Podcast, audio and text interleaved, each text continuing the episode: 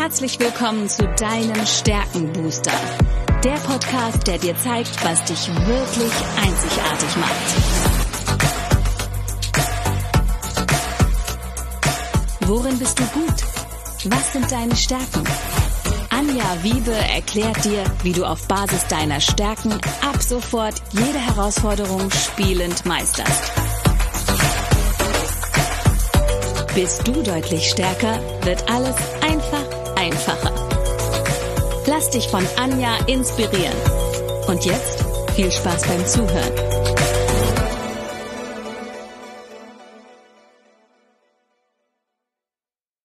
Hallo und herzlich willkommen zu deinem Stärkenbooster. Ich weiß etwas über dich, was du vielleicht noch nicht weißt. Du hast Talente, die unglaubliches Potenzial haben. Und ihr seht heute ein bekanntes Gesicht oder ihr hört eine bekannte Stimme, je nachdem, auf welchem Kanal ihr euch heute ähm, diesen Podcast anhört. Ich habe äh, mir die Edith nochmal eingeladen. Edith, mit der ich jetzt in der vergangenen Woche einen super coolen Workshop gemeinsam gemacht habe. Wir haben ja das Thema Es war einmal und ist noch heute. Und sie hat uns da sehr tiefe Einblicke in die Numerologie gegeben. Ähm, Edith ist Business-Numerologin für den Fall, dass du noch nichts von ihr gehört oder gesehen hast, was ich mir fast nicht vorstellen kann. Und sie kann dir auf Basis der Zahlen Dinge erzählen. Und natürlich hat auch das Jahr Zahlen und auch das neue Jahr hat Zahlen und die haben Bedeutung. Und ich fand das Thema einfach so spannend, weil wir es eben im Workshop auch angerissen haben. Und Edith, du hast dazu ja auch schon ein Video aufgenommen, was wir auch gerne dann nochmal unten verlinken werden in den Show Notes, was uns so 2022 erwartet und was so das Besondere ist an 2022, was diese Zahlen bedeuten. Also es steckt unheimlich viel Magie für mich in diesen Zahlen drin. Das habe ich jetzt auch in der letzten Woche wieder immer wieder erlebt in dem Workshop. Also erstmal Erzähl mal kurz, warum kann man mit der Numerologie etwas überhaupt über ein kommendes Jahr sagen? Wie, wie hängt das zusammen, damit wir das erstmal verstehen? Ja, herzlichen Dank für deine Einladung, liebe Anja. Und für alle Gäste, die von Numerologie noch nichts gehört haben, aber mit Sicherheit sich schon mal befasst haben mit dem Thema der Matrix, mit morphoenergetischen Feldern, mit Energien, mit dem Universum und so weiter. Das darf man sich so vorstellen, dass über dem Planet Erde wie eine Art Netz gelegt ist. Man nennt es die morphoenergetischen Felder und alles ist mit allem verbunden. Und äh, über diesem Planeten gibt es zehn Plätze und jeder Platz steht für einen bestimmten Bereich. Und dieser eine Platz ist mit allen, mit allen anderen neun Plätzen verbunden, sodass sich wie so ein Spinnennetz ergibt. Und da geht es im Prinzip um 109 Zahlen. Und die 109 Zahlen, das ist das, mit was ich mich seit 35 Jahren hauptberuflich beschäftige, um Verbindungen zu erkennen, warum Dinge so sind, wie sie sind ob es da sich um den Menschen handelt, ob es sich um Tiere handelt, die Natur handelt oder eben auch die Weltwirtschaft. Alles kann aus diesem Zahlensystem entnommen werden, weil jedes Jahr andere Energien, andere Frequenzen wirklich uns umgeben und natürlich auch einen Einfluss auf uns haben. Mhm. Ja, das Thema ist, äh, weil du gesagt hast, was ist das Besondere? Das Besondere mhm. ist, Bloß mal als kurzer Einstieg für die Leute, die mit Numerologie nichts anzufangen wissen. Wir haben eins bis neun, also neun Zahlen plus die Null. Die hat eine Sonderstellung. Das heißt, wir haben im Prinzip fünf ungerade und fünf gerade Zahlen. Und da spricht man von männlichen und weiblichen Energien. Die männlichen Energien, das sind die ungeraden Zahlen, eins, drei, fünf, sieben und neun. Das sind die Energien, die der Männlichkeit zugeordnet werden. Und der Mann steht symbolisch gesehen für Kraft und Stärke. Deshalb nennt man sie auch extrovertiert. Und extrovertiert heißt immer, alles, was Miete zahlt, muss raus. Ja. Die introvertierten Zahlen, die geraden, zwei, vier, sechs, acht und auch die Null gehört dazu. Das sind eher so die Energien, die man in sich hineinsaugt. Also jeder von euch hat es mit Sicherheit schon mal erlebt. Um des guten Friedens willen sage ich lieber gar nichts, bevor es irgendwelchen Ärger oder Trouble gibt. Das sind natürlich auch die Menschen, die schneller an psychosomatischen Themen äh, da damit konfrontiert werden oder da damit zu tun haben, sei es Traurigkeit bis hin zu Depressionen und so weiter und so fort. Wenn wir jetzt mal die männlichen Zahlen hernehmen, die haben ja gewirkt 1900. Ja, da waren zwei extrovertierte Zahlen und da stand ja die Männlichkeit im Vordergrund und Männer waren in Führungskräften und früher hieß es ja sogar, die Frau gehört zu Hause an den Herd. Mhm. Das hat sich ja drastisch geändert mit dem Jahr 2000. Und jeder kann sich daran erinnern, wie wir damals vor dem Computer saßen und wirklich gebibbert haben, weil wir nicht wussten, ob das System standhält oder ob durch die vielen Nullen jetzt alles zusammenbricht. Da, da, darf ich ganz kurz, weißt ja. du, den Jahreswechsel, wo ich gebibbert habe? Ich habe die Umstellung in der Bank mit dem Kassensystem mitgemacht. Ja.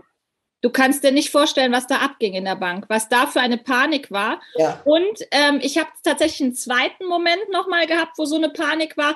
Das lag aber daran, da haben wir zwei Unternehmen ja zusammengeführt damals. Also wir haben ja Commerzbank und Dresdner Bank damals und da war ich auch an, das war an Ostern dann, aber auch da wieder gebibbert, dass dieses, das, das erinnert mich immer an die Jahreswende, dass ja. die Kassensysteme, die Computersysteme und so weiter äh, überhaupt funktionieren auf die 2000er Umstellung. Ja. ja. Ja, ja ich glaube, das kann, das kann wirklich jeder nachvollziehen, ja. Mhm. Und dann war ja so dieses Thema, dass man kurz danach so zum Alltag übergegangen ist und hat gesagt, gar nichts ist passiert. Ja, es geht alles so weiter wie bisher. Hm, nicht ganz. Was war denn das nächste große Ereignis? Da hat man uns 2012 den Weltuntergang vorhergesagt. Ah, ja. Okay. Das ist auch spannend, weil wir haben zwölf Monate im Jahr und zwölf ist die letzte eigenständige Zahl. Mhm. Das heißt, nach der zwölf kommen nur noch zusammengesetzte Zahlen wie 13, 14, 15 und so weiter. Mhm. Und dieser Weltuntergang, ja, der hat natürlich vom Ratio her gesehen überhaupt nicht stattgefunden, aber doch in diesem Jahr da weiß ich noch, äh, plus minus, da ist die Atomuhr umgestellt worden. Die DNA hat sich erhöht und vor allen Dingen, es hat eine energetische Veränderung stattgefunden. Ja, weil zwölf ist die Vollkommenheit und damals hieß es ja auch, der Maya-Kalender ist jetzt zu Ende. Mhm. Aber der 13. Ton ist der aller, allerhöchste Ton im Maya-Kalender. Und 13 steht für Transformation und Jesus war der 13. Mhm. Jesus und seine zwölf Apostel. Nur, er ist nach drei Tagen wieder auferstanden und die drei steht ja für Trinität, für Körper, Geist, Seele, für Vater, Mutter, Kind und so weiter, ja. Und damit kann unser Ratio natürlich nicht umgehen, weil es eine emotional ratz, äh, äh energetische Geschichte ist, die wir nicht sehen und nicht angreifen können. Und dann kam der nächste Schritt, Plötzlich hat man nämlich gemerkt, 2012, ah, es ist 2000 doch was passiert. Plötzlich sind diese Netzwerke aus dem Boden herausgeschossen, ja. Die Frauen sind an die Macht gekommen. Also Frauen wollten nicht mehr zu Hause nur Hausfrau sein, sondern die sind in die Führungsebenen gekommen, ja und haben, äh, wie gesagt, die Männerwelt abzulösen. Wobei ja bis zum heutigen Tag eine Frau immer noch, glaube ich, dreieinhalb bis vier Monate länger arbeiten muss, um den gleichen Jahressatz zu haben wie ein Mann. Und dann 2020, da war das erste Mal, ach, kommt noch was äh, Spannendes hinzu. Wir hatten ja 2008 den Finanzcrash, richtig? Mhm. Genau. Mhm. Den habe ich auch live miterlebt in der Bank. Perfekt, ja, genau. Und ich habe dir ja gesagt, die Null hat eine Sonderstellung, weil sie hat ja keinen Zahlenwert. Mhm. Ja. Die Null steht einfach nur fürs Universum und sie steht für Wandel. Mhm. Also, und wann hätte die Wirtschaftskrise kommen sollen, wenn nicht 2001 bis 2009, weil die Null vor einer Zahl äh, da gehen Dinge verloren. Mhm. Ja, weil du hast ja die Null auch lieber auf dem Bankkonto hinterm Komma wie vor dem Komma, ja. Das heißt, in der Numerologie sprechen wir von der Null nur, wenn sie hinter einer Zahl erscheint. Das heißt, wenn jemand am 10. geboren ist, am 20. oder 30. oder im Oktober oder man hat einen runde Jahrgang. Davor nicht. Das wurde nämlich von der Weltwirtschaft vom System eingeführt anhand von Formularen, da wurden Fenster vorgegeben und dann hat man, wenn man am fünften Geburtstag hatte, hat man halt geschrieben 05. Mhm. Also das sollten wirklich die Zuschauer ab sofort nicht mehr tun. lieber vor eine Zahl einen Strich machen, wie die Null hinschreiben, weil dadurch wird die Energie abgeschwächt. Und das darf man natürlich auch wissen, ja. Und 2020, da war dann so die Eins weg. Also 2020 hatten wir ja vier gerade weibliche Zahlen. Mhm. Und spannend ist einfach, dass die 2.0, man nennt sie die Intuitionsebene, weil sie geht beim, das bekannteste Bild von Leonardo da Vinci war äh, der Mensch im Zahlenkreis, kennt man, ja. Und da geht die 2.0er-Ebene genau hier übers dritte Auge. Deshalb wird sie Intuitionsebene genannt. Das heißt, alle Menschen, die zwei, seit 2000 zur Welt kommen, gehen überwiegend mehr nach ihrem Bauch, nach ihrer Intuition, wie nach ihrem Ratio. Und ich glaube, das merkt man auch bei den jungen Leuten, mhm. dass sich da was ganz enorm verändert hat, ja. Die sind auch nicht mehr bereit, Überstunden zu machen, viel zu ackern, sondern die sagen, wenig arbeiten, viel verdienen. Ja. ja, und oder aber auch, nee, auch diese, dieser Wert der Freiheit, den erlebe ich immer wieder, gerade bei jungen ja. Leuten, ne, dass sie sagen, ähm, nicht unbedingt viel verdienen, sondern die Freiheit in meinem Tempo und nach meinem Gusto und zu meinen Bedingungen arbeiten zu können. Ja. Die Freiheit auch mal ins Ausland zu gehen, wenn ich Lust dazu habe. Also ich glaube, das ist sehr, sehr hoch in dieser Generation. Ähm, ich würde da gerne was zu ergänzen, weil ich arbeite ja viel auch mit Führungskräften und ich denke, die ein oder andere Führungskraft, die also im Unternehmen ist, im Unternehmenskontext, aber trotzdem eben eine Verantwortung Verantwortung hat ähm, in, für ihr Team, für, für eine Abteilung. Ähm, ich habe festgestellt, und vielleicht kannst du das auch anhand der Zahlen äh, begründen, dass das Thema emotionale Intelligenz in der Unternehmensführung wahnsinnig an Fahrt aufgenommen hat und dass ich das ja. tatsächlich ähm, ja, dass es teilweise von mir verlangt wird zu unterrichten und das, das kannst du ja nicht unterrichten, emotionale Intelligenz. Also es ist schwierig. Ich finde auch in der heutigen Zeit ganz viel kann durch künstliche Intelligenz ersetzt werden. Mein Stärkencoach, mein, mein Mentor hat immer zu mir gesagt, Anja, sei sehr dankbar für deine Stärke des Einfühlungsvermögens, weil meiner Meinung nach kann, ähm, also alles, was so strategisch ist, was künstlich, äh, das kann künstliche Intelligenz ersetzen. Aber was wirklich mit Emotionalität, mit Einfühlungsvermögen zu tun hat, das wird noch brauchen, bis da eine künstliche Intelligenz ranreicht. Wie siehst du das? Also so emotionale Intelligenz in der Unternehmensführung ist ja für einen Einzelunternehmer wie für eine Führungskraft genauso wie für eine Familie emotionale Intelligenz in jedem in jedem Konstrukt ist das, glaube ich, ein, ein extrem hoher, hohe Qualität geworden. Absolut.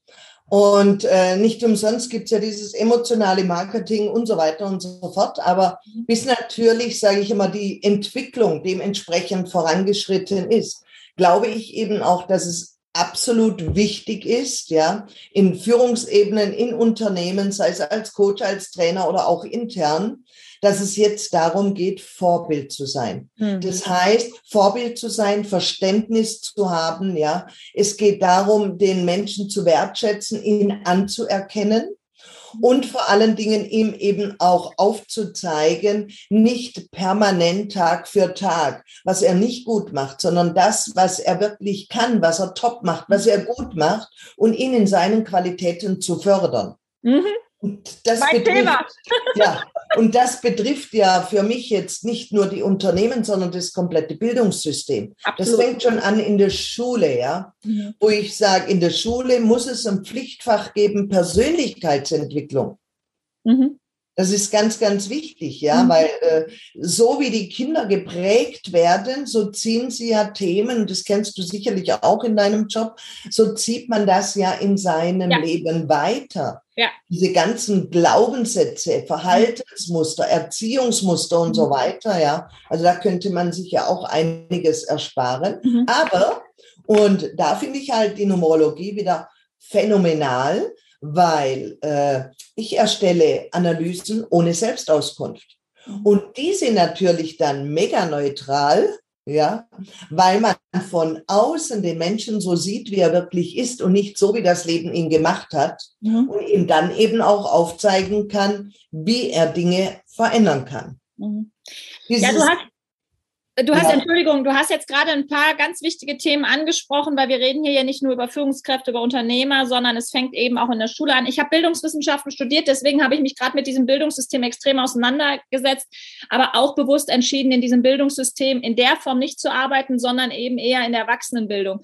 Ja, es könnte deutlich früher ansetzen, es wäre wünschenswert, aber es ist auch noch viel zu tun. Ich habe im letzten Jahr bei dem ähm, bei Wir für Schule, also einem, einem bundesweit ausgelobten ähm, Hackathon mitgemacht und das begleitet als Coach. Und total spannend, äh, dass da eine Offenheit da ist. Ich habe dort ähm, Lehrer kennengelernt, die genau diese Dinge unterrichten. Es wäre wünschenswert noch viel, viel mehr. Ich habe äh, Schulen erlebt, die das Fach Glück zum Beispiel unterrichten. Äh, die Frage ja. ist, muss ich Glück unterrichten oder ist es vielleicht etwas, was wieder mehr in unser Leben einziehen darf? Und damit möchte ich auch wieder den, den Kreis ziehen, dass wir dann äh, vielleicht uns einfach nochmal auf eine zweite Folge jetzt gleich treffen, äh, Edith, weil jetzt haben wir so ein bisschen diesen Rahmen aufgemacht und wir jetzt nochmal speziell auf 2022 schauen, ähm, was uns 2022 bringt. Und abschließend nochmal zum Thema Vorbild. Und ich finde, Vorsätze, Vorbild. Ich bin kein großer Freund von Neujahrsvorsätzen, sage ich ganz ehrlich, weil die sind meistens am 2. Januar spätestens vergessen. Ähm, aber dieses Vorbild sein ist für mich doch immer wieder ein Vorsatz. Warum? Ähm, auch das kann ich mit meinem äh, Stärkencoaching und Gallup äh, wissenschaftlich fundiert beweisen, aber darum geht es mir gar nicht, weil ich spüre, dass, dass das wirklich unsere Aufgabe ist und die Aufgabe eines jeden Menschen. Wir sehnen uns alle nach Vorbildern. Und äh, Gallup hat dazu Studien angefertigt und die wiederhole ich immer und immer wieder gerne. Und das ist nicht nur für Führungskräfte relevant, sondern für alle. Die haben gefragt, Tausende von Menschen, was macht für dich ein gutes Vorbild aus? Und dann wurden Begriffe genannt. Also der eine hat gesagt, naja, Vorbild war mein Opa, weil der hat mir immer zugehört. Oder Vorbild war meine Mama, weil die hat jederzeit mit mir gespielt. Oder Vorbild war meine Lehrerin, weil die hat mir Dinge ganz einfach erklären können. So, das, das waren die Befragungen. Und daraus sind vier Überbegriffe entstanden. Und diese vier Überbegriffe lauten, das eine, was wir uns von Vorbildern wünschen, ist, dass sie uns Stabilität geben.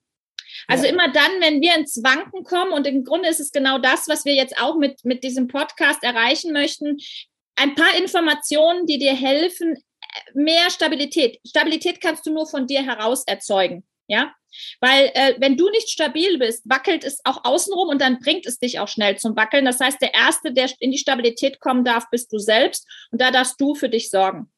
Das Zweite, was wir alle benötigen, ist Mitgefühl. Aber auch das fängt wieder bei mir selbst an. Mitgefühl mit mir selbst zu haben, mit meinen vermeintlichen Fehlern und Schwächen, das zu akzeptieren, dass nicht immer alles perfekt ist. Die dritte Säule ist die Hoffnung. Die Hoffnung, nämlich, dass es dass ich daran glauben kann, dass es gut wird. Also Menschen, die mir Hoffnung geben, dass es gut wird, aber ich muss es auch selbst glauben können. Ja, also Vertrauen, Stabilität, Hoffnung und Mitgefühl und dieses Vertrauen, dieses Selbstvertrauen in mich zu haben und auch anderen vertrauen zu können, das sind die vier Säulen, die Vorbilder ausmachen. Und ich glaube, das ist so die Aufgabe eines jeden und das ist auch so ein Stück weit meine Mission, den Menschen in die eigene Stärke zu bringen, weil jeder hat Stärke. Jeder hat Talente mitgegeben bekommen. Jeder ist ein, ein Rohdiamant, aber viele erkennen es momentan nicht. Und deshalb wieder in sich selbst zu vertrauen, für sich selbst die Stabilität zu finden, mit sich selbst Mitgefühl zu haben, damit ich es auch mit anderen haben kann. Und daraus entsteht dann eben Hoffnung. Das ist ja das Thema dieser Zweisamkeit. Das heißt, früher hat äh, Deutschland äh, ist ja der Vorreiter für Manager, ja. Der Manager, der dir zeigt, du lebst ja in, in Österreich normalerweise, ja. Das heißt, äh, der Manager, der dir sagt, ja, jetzt gehst du da vorne links, dann gehst rechts und wenn du dann oben bist am Berg, dann winken wir uns zu, ja. Das brauchen die Menschen heutzutage nicht mehr, sondern sie brauchen Chipleader, ja. Sie brauchen Mentoren. Jemand, der sie an die Hand nimmt und sagt, komm, wir gehen ein Stück des Weges gemeinsam. Ja. Das ist das, was Stabilität gibt. Das ist das, was Vertrauen gibt und Mitgefühl, ja, die, ein Stück des Weges gemeinsam zu gehen. Mhm. Und wenn dann derjenige selber sicher ist in seinen Schritten, dann geht er auch locker weiter. Mhm. Das ist überhaupt nicht das Problem. Es ist immer nur dieser kurze Weg, ja, bis man dieses Vertrauen in sich selber hat. Ja, das kann ich jetzt habe ich es ausprobiert, jetzt weiß ich, dass ich das kann, dann läuft es auch, ja. Genau. Und dieses Mitnehmen, das ist ein ganz, ganz großes zentrales Thema momentan, wo ich sage, ja, Vorbild sein heißt natürlich, dass ich dem äh, Gegenüber nur das geben kann, was ich auch innerlich selber lebe, weil ansonsten äh, der Mensch spürt, ja, macht er das wirklich mit Leib und Seele oder macht er das einfach nur, weil es sein Job ist? Ja. Ein riesengroßer ja. Unterschied. Absolut. Edith, wir machen eine kurze Pause und wir machen eine zweite Folge daraus, damit es dann auch nicht zu viel von Infos wird. Ich möchte mit dir gerne im nächsten Schritt schauen, was hält 2022 für uns bereit, weil wir haben jetzt so ein bisschen Rückschau gehalten und geguckt, was sind so die Themen, die uns ähm, generell begleiten. Ähm, welche Art von Vorbild du dir aussuchst, das ist so individuell, wie wir Menschen individuell und anders und unterschiedlich sind. Welche ich nenne es jetzt mal Tools und Techniken, die dich unterstützen. Auch das ist für jeden anders. Das sehe ich ja auch immer auf Basis der Stärken. Der eine braucht eher das, der andere braucht das. Wenn jetzt jemand hier bei den Zuhörern oder Zuschauern dabei ist, der sagt, boah, Numerologie könnte so eine Möglichkeit sein, die mich wirklich weiterbringt an der Stelle. Wie erreichen dich die Zuhörer und Zuschauer am besten?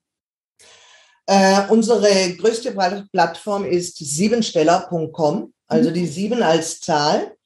Da kann man sich informieren, weil wir sind nicht nur eine Ausbildungsplattform, äh, weil ich meine Vision habe, diese Thematik gehört in jeden Haushalt, weil dann verstehen wir uns untereinander besser und können anders da miteinander umgehen.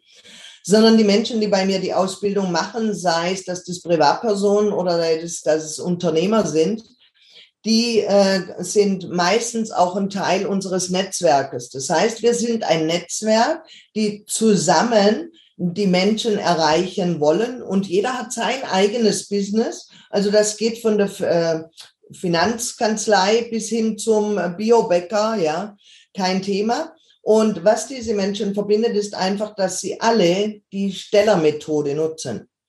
Und wenn es um Menschen geht und so weiter. Und dieses Netzwerk ist eine wunder, wunderbare Gemeinschaft, weil damit können wir auch in großen Unternehmen große Aufträge annehmen, weil wir als Team mhm. wirklich dann auch wirken können.